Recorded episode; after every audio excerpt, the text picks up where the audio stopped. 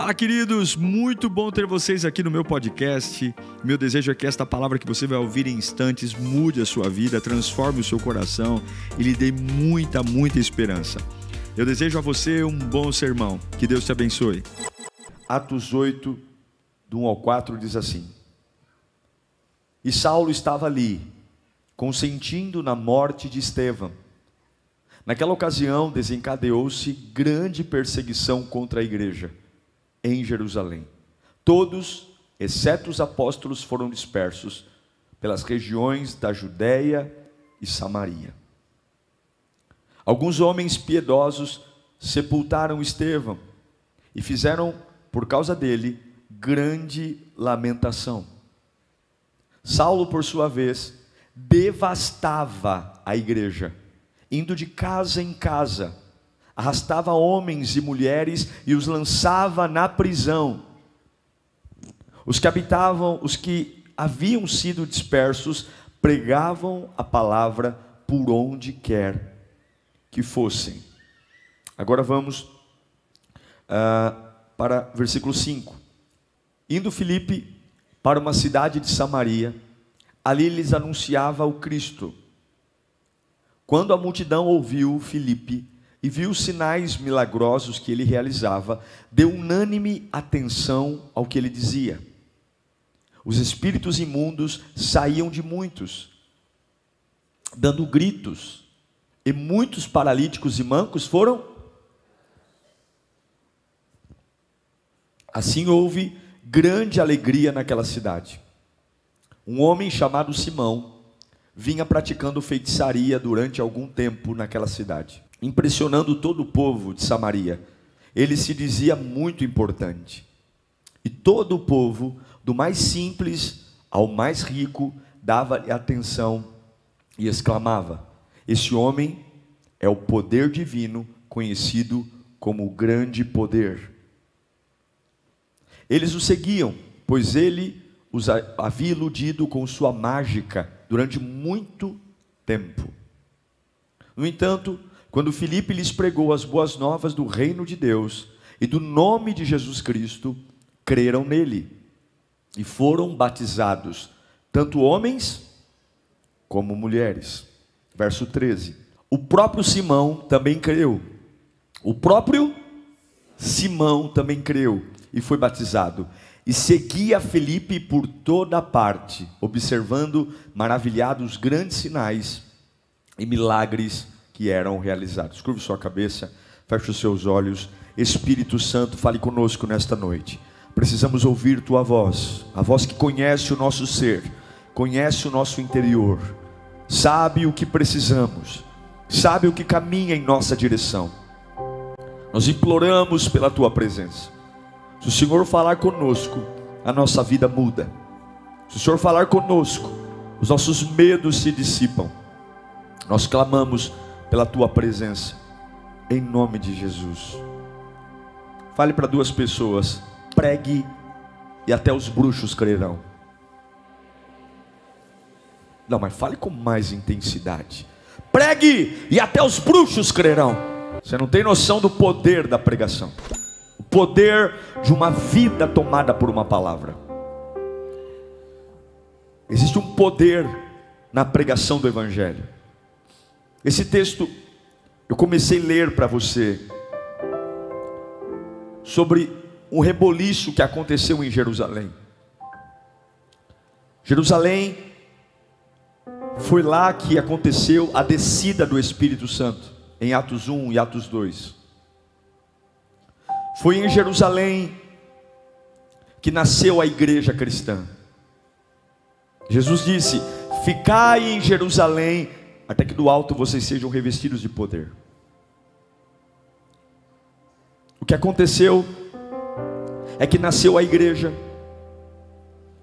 os apóstolos estavam em Jerusalém, e o povo começou a se preocupar demais com o sistema religioso. Agora, ao invés de pregar o Evangelho, anunciar as boas novas aos não crentes, a igreja em Jerusalém começou a se envolver com questões secundárias. O sistema religioso começou a se fortalecer. E todas as vezes que o sistema for mais forte que a intimidade, Deus tem uma arma. Essa arma chama-se perseguição. De repente, em Jerusalém, os apóstolos estão envolvidos demais com a organização da instituição. A igreja está muito focada. E aí Deus levanta um homem que bota fogo em tudo. Quem é esse homem? Li para vocês aqui, Saulo. Saulo fazia parte da Capitulândia mesmo. Saulo taca fogo. Ele sai prendendo todo mundo, ele sai batendo em todo mundo, ele participa do apedrejamento de Estevão. Aquela igreja cristã, recém-formada, bonitinha, organizadinha, agora está apanhando de todo lado. É um morrendo apedrejado, é um sendo jogado na prisão, é um sendo torturado, é outro sendo espancado, é o um inferno. E qual é o resultado disso? A maioria dos crentes que estavam acomodados, sentados na igreja, engordando espiritualmente, são obrigados a se espalharem. São obrigados a sair de Jerusalém, e a Bíblia diz que eles vão embora.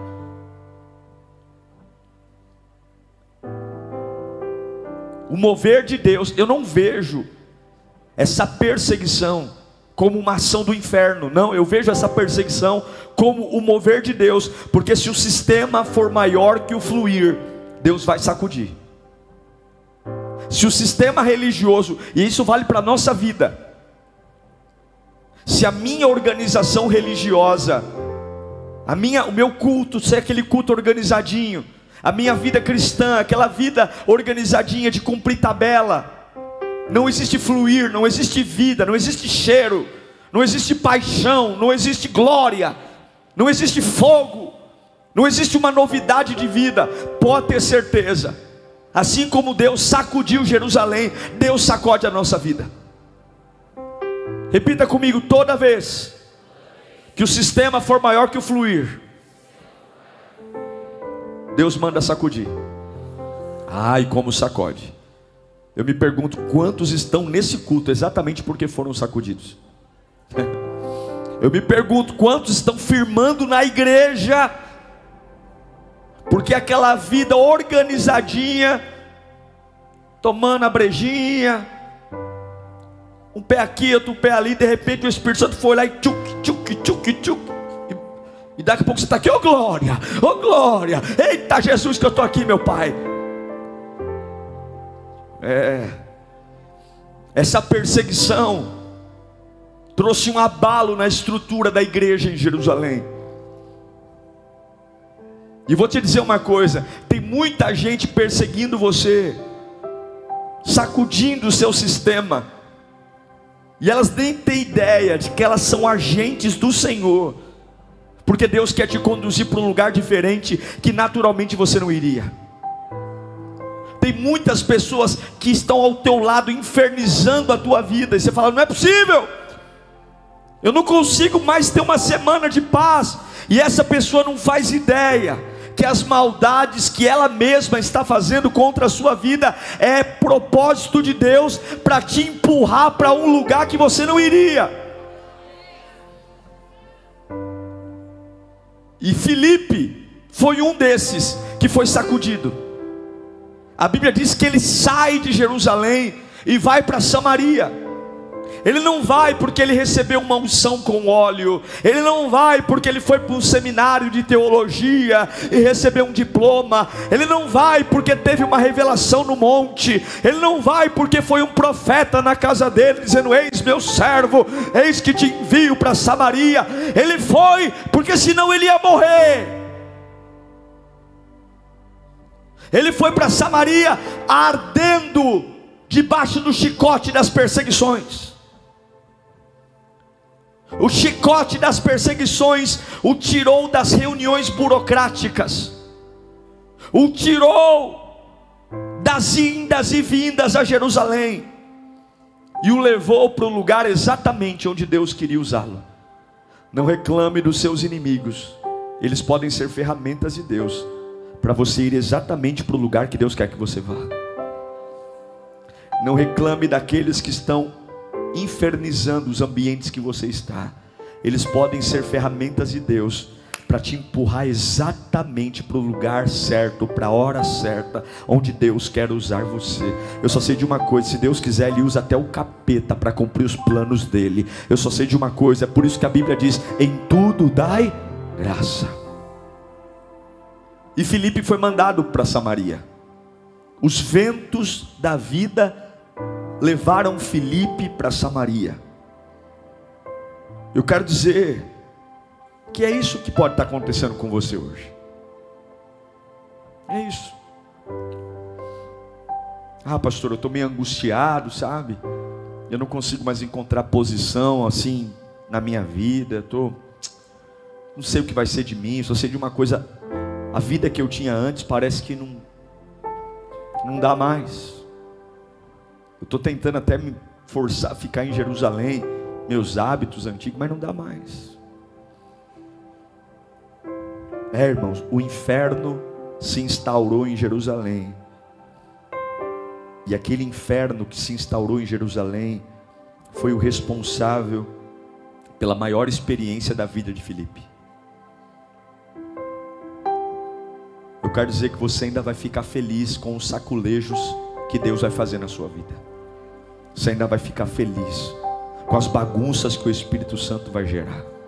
Você ainda vai ficar feliz com aquelas fases que você não entende nada, sabe?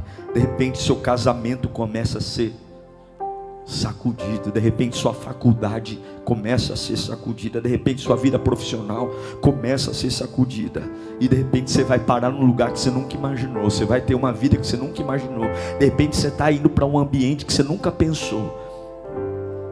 Filipe vai para Samaria. Quando ele chega em Samaria, ele não chega recebido por som de trombeta, não tem tapete vermelho. Em Jerusalém, ele é um cara. Em Samaria, ele é mais um. E ele vai para lá fugindo. Fugindo. Muitos sabem quando você chega, mas jamais sabem como você chega. Olha, chegou aí. Ó, oh, tá vindo para a igreja. Conseguem ver você chegando, mas não sabem o que te trouxe. Olha que bênção. Aquele irmão já está vindo a três cultos. Olha, aquele ali parece que agora afirmou. Repito, sabem quando você chega, mas não sabem como você chega. Viram Filipe chegando, mas não faziam ideia que ele não foi ali numa obra missionária, ele foi ali para não morrer.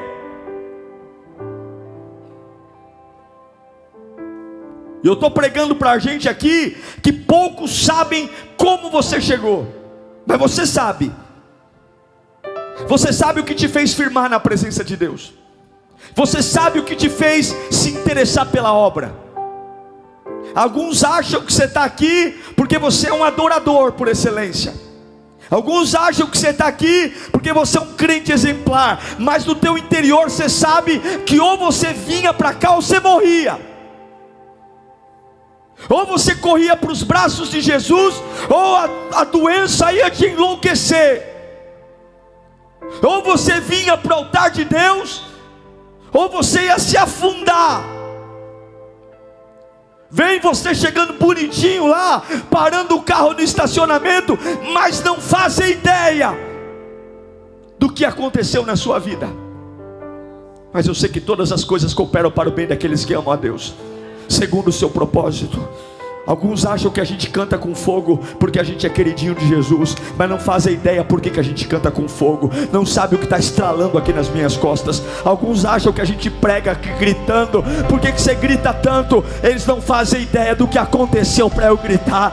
Alguns veem a gente chorando na hora do louvor assim, meio desesperado, e fala que lindo, mas ele é meio aparecido, ele é meio extravagante, não fazem ideia por que, que a gente levanta a mão, não fazem ideia por que, que a gente canta desesperado, porque sabem quando a gente chegou mas não fazem ideia como a gente chegou, não faz ideia do que aconteceu, não faz ideia de onde Deus nos tirou. Era para ter morrido, era para ter quebrado, era para ter sangrado, era para ter falido mas eu não corri para o boteco, eu não corri para a biqueira, eu não corri para o prostíbulo, eu corri para onde Deus queria que eu viesse.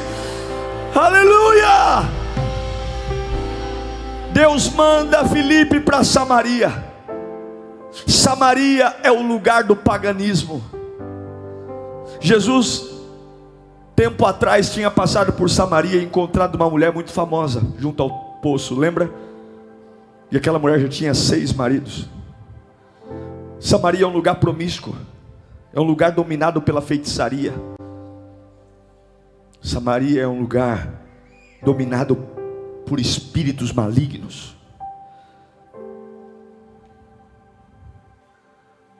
Mas mal sabia Samaria e os demônios que um homem empurrado pelas tribulações daria início ao fim das obras do diabo. Em Samaria havia um homem, você leu isso, um homem chamado Simão. Ele era um mago. Ele era um homem que tinha poderes mágicas.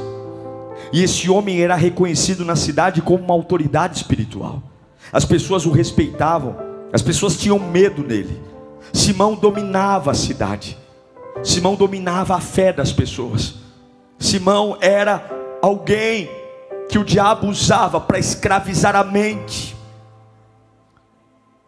Mas Deus mandou Felipe lá para gerar uma revolução no ambiente dominado pelas trevas.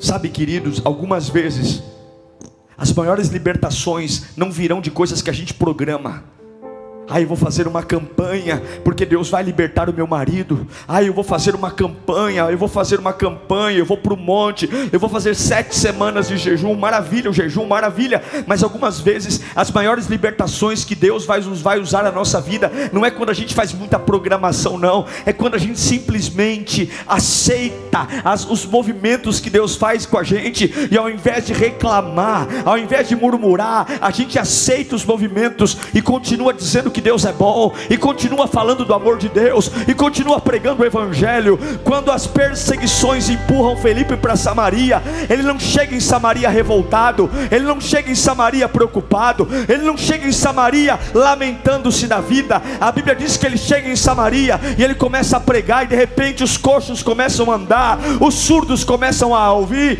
A Bíblia diz que ouvia gritos de pessoas caindo endemoniada, urrando, e ele vai pregar, porque servo de de Deus não tem tempo para se ofender, servo de Deus não tem tempo para ter crise emocional, servos de Deus entendem que não tem lugar certo, tem lugar que Deus está, e se Deus está mexendo na minha geografia, se Deus está mudando a minha tenda de lugar, eu não vou ficar olhando para o chão, eu vou olhar para quem está comigo, porque Deus é comigo em Jerusalém, Ele também é comigo na Samaria. Você que teve a sua geografia mudada, mudada, você que está tendo a sua casa mudada, a sua empresa mudada, você que está tendo a sua vida dizendo, pastor, eu não consigo entender, Deus está me expulsando de lugares. Não ligue para os lugares, ligue para a presença. Se Deus fez você mudar, continua pregando. O que que Felipe fazia em Jerusalém? Pregava. O que que Felipe fazia em Jerusalém? Curava. O que que Felipe fazia em Jerusalém? Orava por libertação. O que que Felipe Fazia em Jerusalém, pregava as boas novas. Deus mudou a geografia, ele está em Samaria. E o que que Filipe está fazendo? Orando, pregando, libertando, porque Deus mudou a geografia, mas ele continua sendo o mesmo ontem, hoje e sempre. Ele está lá.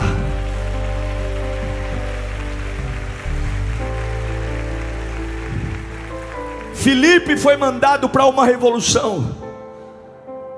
E eu acho lindo que a revolução vem de um revolucionário empurrado por perseguições. Não foi a Jocum que o mandou. Não foi as portas abertas que o mandou. Não foi uma organização de missionários que o mandou.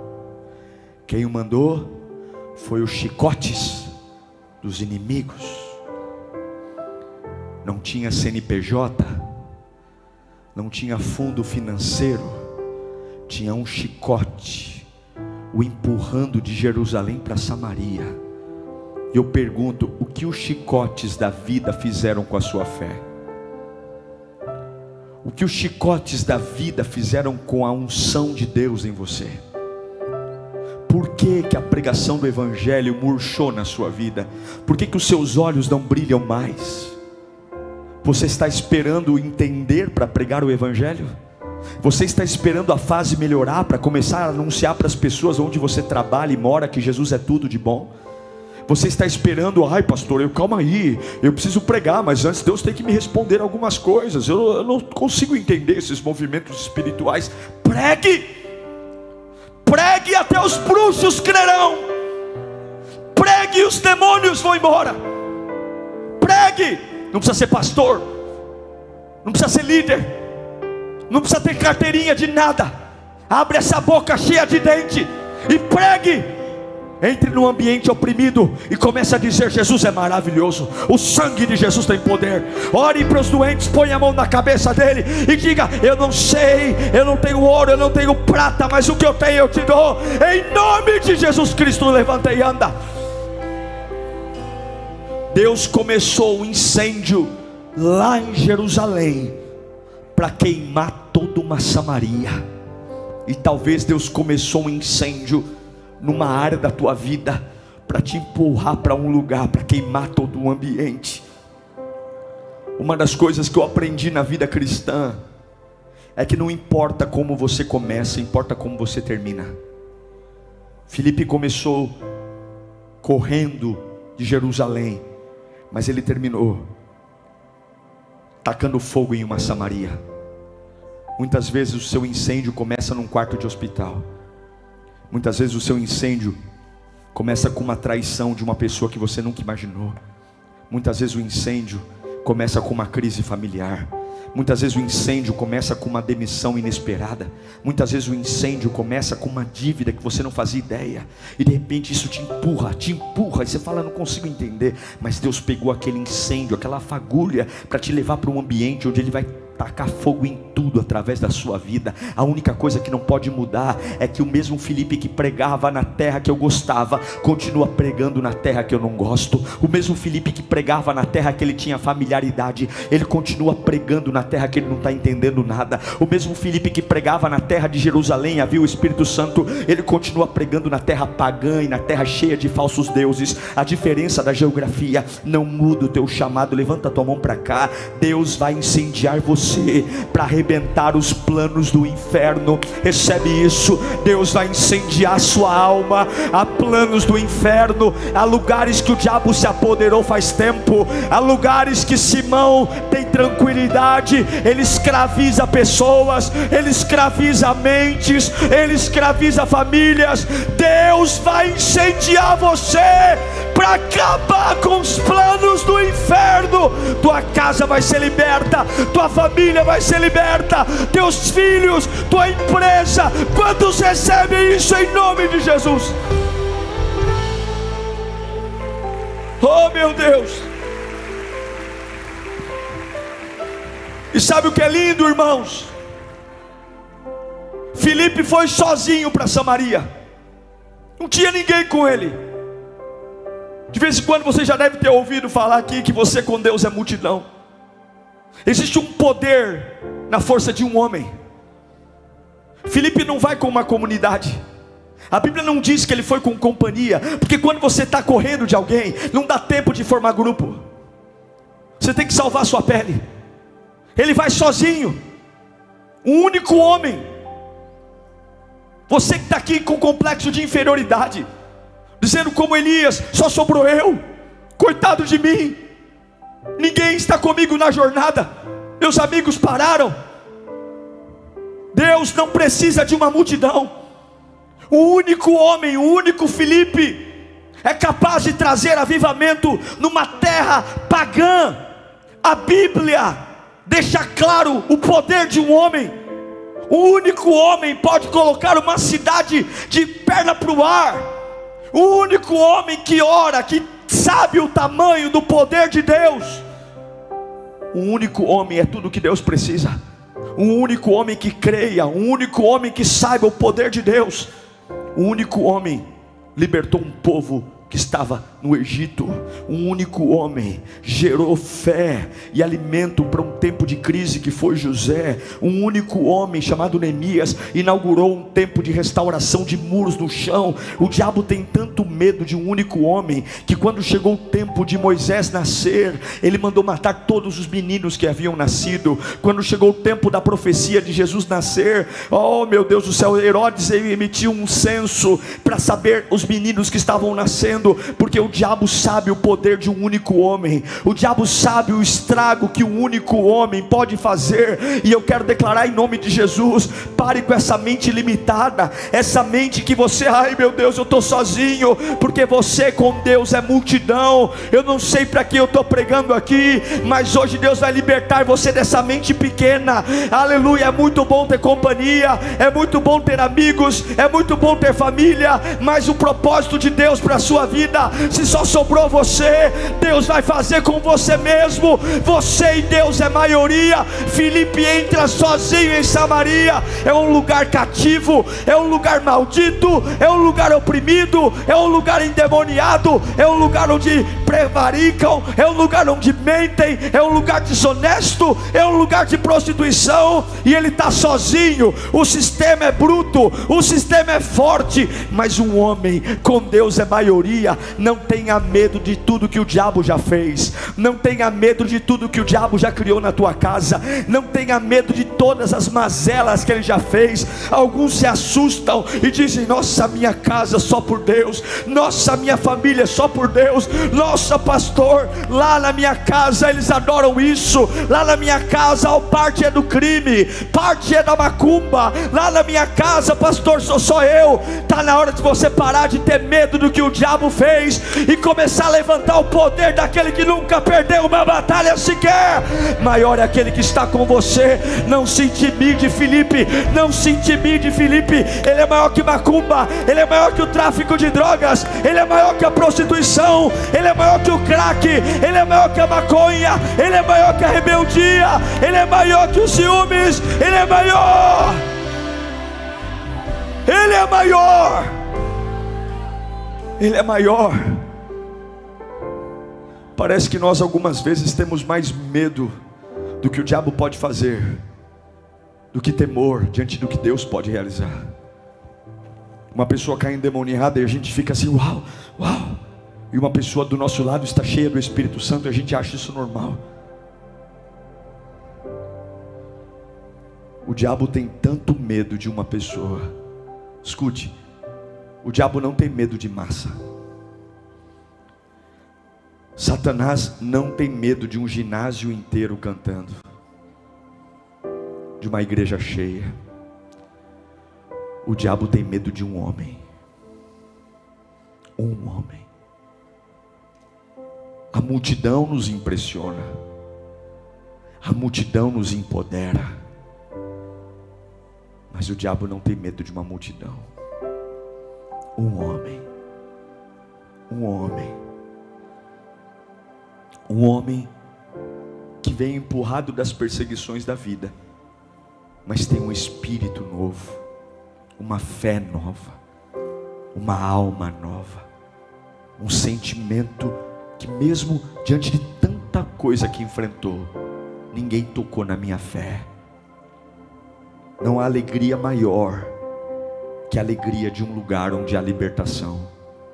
Não há alegria maior do que um lugar onde haviam pessoas escravas e de repente são livres uma alegria maior de olhar para alguém que era viciado em droga, em bebida, e de repente ele encontra uma libertação, e agora ele não depende mais de uma caninha, ele agora é livre para ir e vir a hora que ele quiser. Não há alegria maior do que uma pessoa que tinha a mente escrava, escrava de pensamentos, escrava do medo, escrava da ansiedade, e de repente ela consegue desfrutar do ambiente, ela não precisa mais ficar pensando na mesma coisa o dia inteiro. Samaria Que era um lugar oprimido por causa de um homem, clareiras de libertação começaram a serem abertas, clareiras de esperança. Felipe colocava a mão e dizia: Em nome de Jesus, seja livre. E aquela mente escrava conheceu a libertação. Ele entrava em casa, seja livre. A Bíblia diz que ele pregou.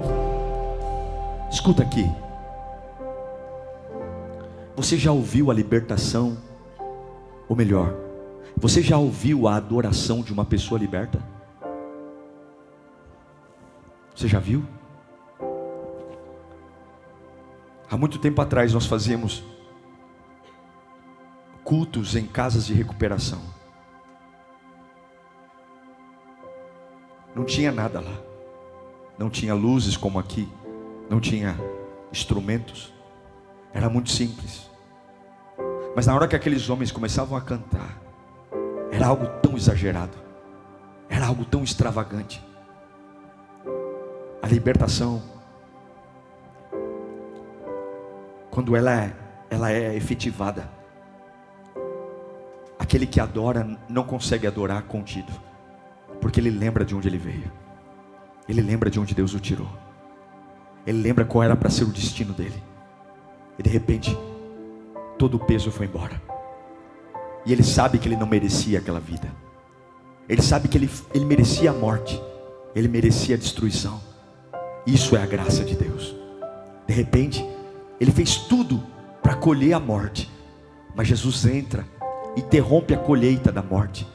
E gratuitamente, sem que ele mereça, dá vida. E é por isso que ele chora tanto. É por isso que ele canta tão alto. É por isso que ele grita. É por isso que ele quer abraçar todo mundo. Alguns de nós, talvez ainda não aprendemos esse poder, porque ainda não provamos do valor da libertação. Mas se aqueles que nos veem soubessem de onde Deus nos trouxe, eles entenderiam um pouquinho do porquê a gente é como é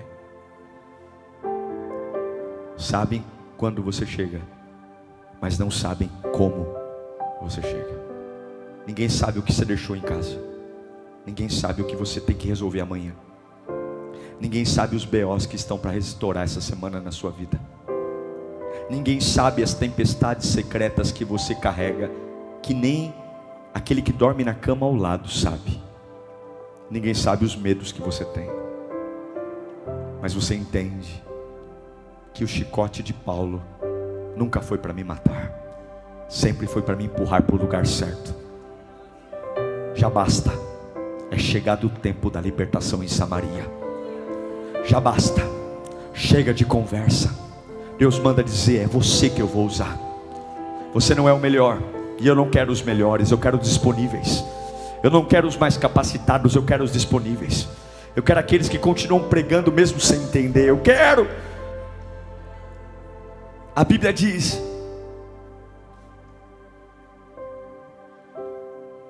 que Felipe começa a pregar, pregar, coxos são curados, enfermos são curados, libertação.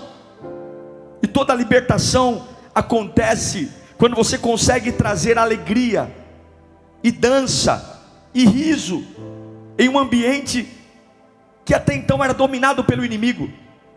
E eu quero declarar, levanta sua mão para cá. A sua casa será um ambiente de muita festa, muita dança. Eu não sei o que havia lá antes, mas você é um Felipe. É por isso que o diabo está tão furioso com você. Mas continue pregando o Evangelho, porque quando a libertação chegar, a opressão vai virar dança, a opressão vai virar libertação. Eu creio nisso e profetizo em nome de Jesus. Agora tem um problema nesse texto. A Bíblia diz que Filipe pregava e libertava, mas Simão ainda era um mago. Simão ainda era um feiticeiro. E sabe qual é o problema? O diabo não tem problema em dividir território com você.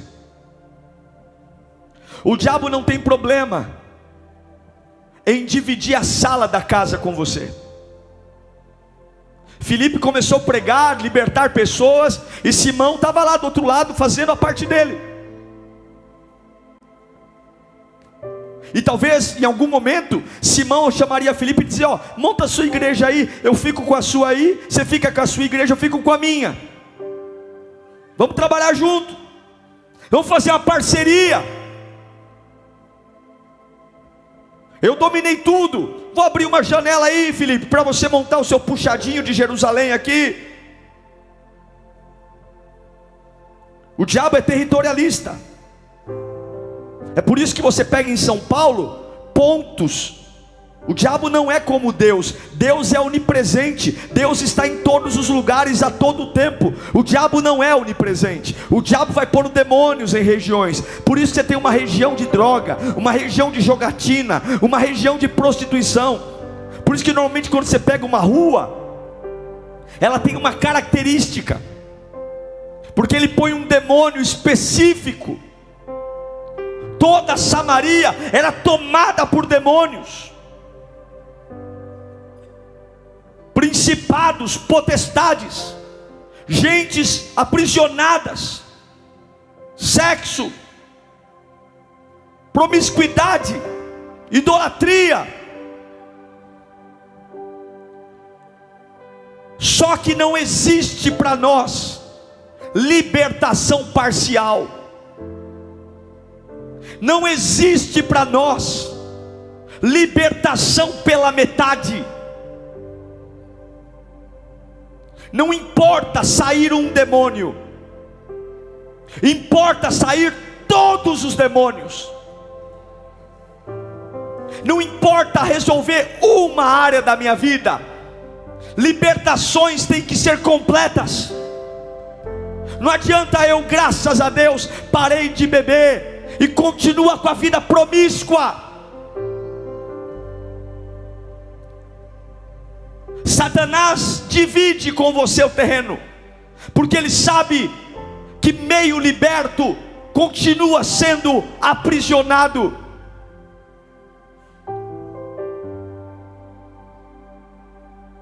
Pois nós não queremos uma rua de Samaria, nós não queremos uma esquina ou nós teremos toda a Samaria, ou não teremos nada. Eu não quero só um filho meu na casa de Deus. Eu quero todos os meus filhos na casa de Deus. Eu não quero que o meu marido só aceite ou ir para a igreja e não reclame.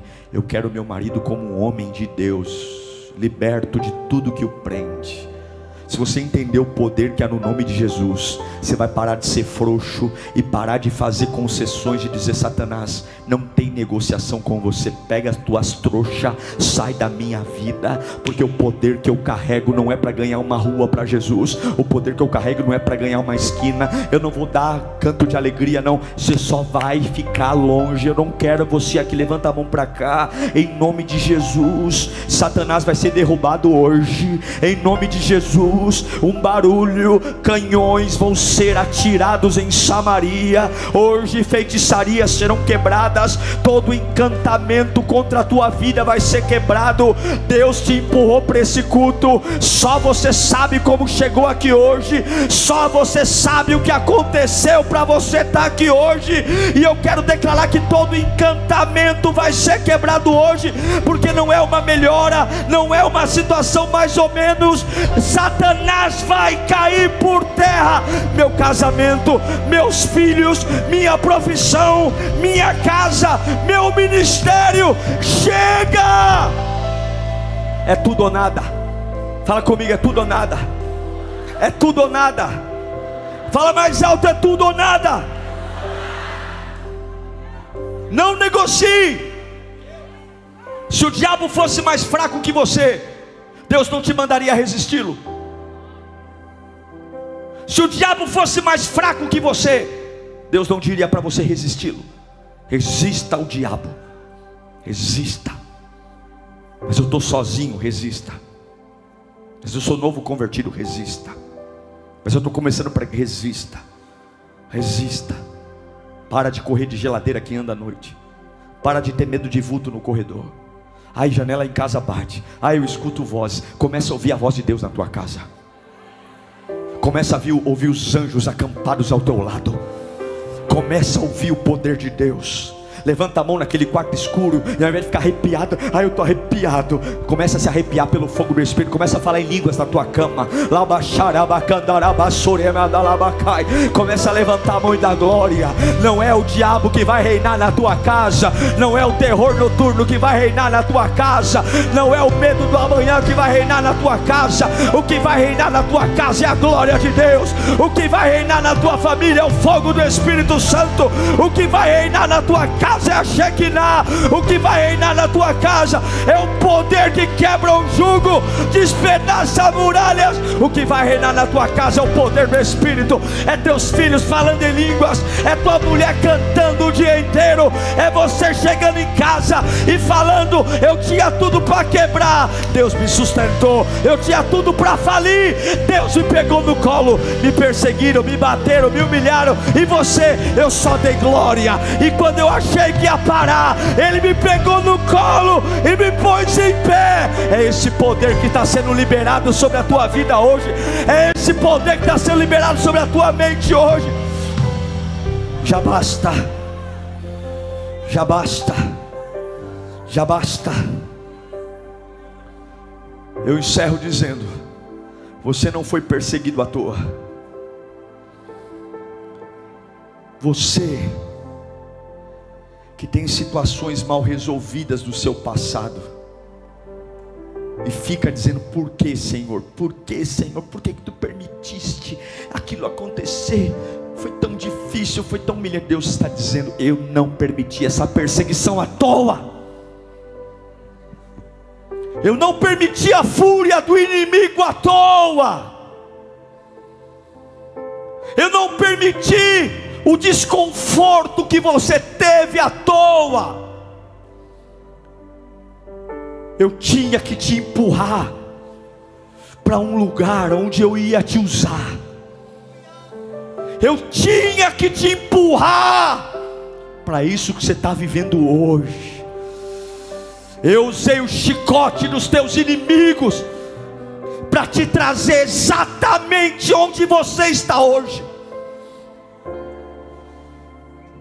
Você não enfrentou tudo que você enfrentou para ficar comendo pipoca e vendo as mazelas do diabo eu te desafio a entrar em Samaria, botar o dedo na cara de Simão e sair, dizer: Eu não vou te dar um pedacinho da minha vida, eu não vou te dar uma avenida, e você vai sair daqui porque eu vou retomar essa cidade para Jesus. Eu sei que aqui muitos estão cansados quando chegam em casa, eu sei que muitos dão, dão se puderem, o dia inteiro para ficar na rua porque há um encantamento na sua casa, há um encantamento maligno na sua vida. Mas hoje, se você não negociar, o diabo cai por terra. Felipe não negociou. Coloca para mim o versículo 13 de Atos 8. Leia comigo no 3. 1, dois, três.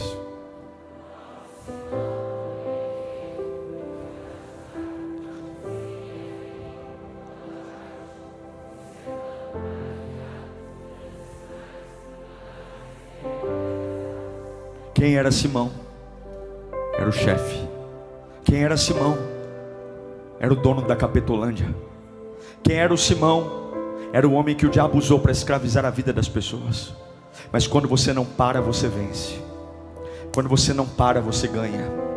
Quando você não para, o diabo sabe que perdeu. Quando você não para, mesmo sem entender, mesmo sendo minoria, até aqueles que dizem nunca vou crer, vão crer. Sabe aquele teu parente coração duro? Sabe aquele teu parente que ri de você quando você vem para a igreja? Sabe aquele teu amigo que fala, você vai dar dinheiro pro pastor, né, seu trouxa? Sabe aquela pessoa que diz assim, você vai ver, isso é fogo de palha, Deus não existe. Se você continuar pregando, se você continuar crendo. A Bíblia diz que Simão era o chefe da gangue, mas quando Felipe não para, demônios se rendem, e agora Simão é batizado, e agora agora Simão é evangelista, e agora Simão quer seguir Felipe, e agora Simão que fazia magia negra, agora Simão prega a palavra, sabe por quê? Se você não para, você vence. Feche os seus olhos. O Espírito de Deus está aqui. Fala comigo, Jesus. É hoje. Já basta. Chegou o tempo da libertação. Sou eu. Hoje eu entendo tudo que aconteceu na minha vida.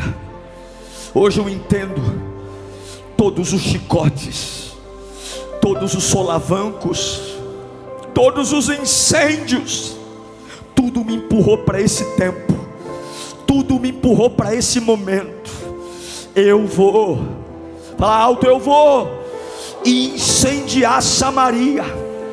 Não é um pedaço da minha vida, não é um pedaço da minha família, é toda Samaria.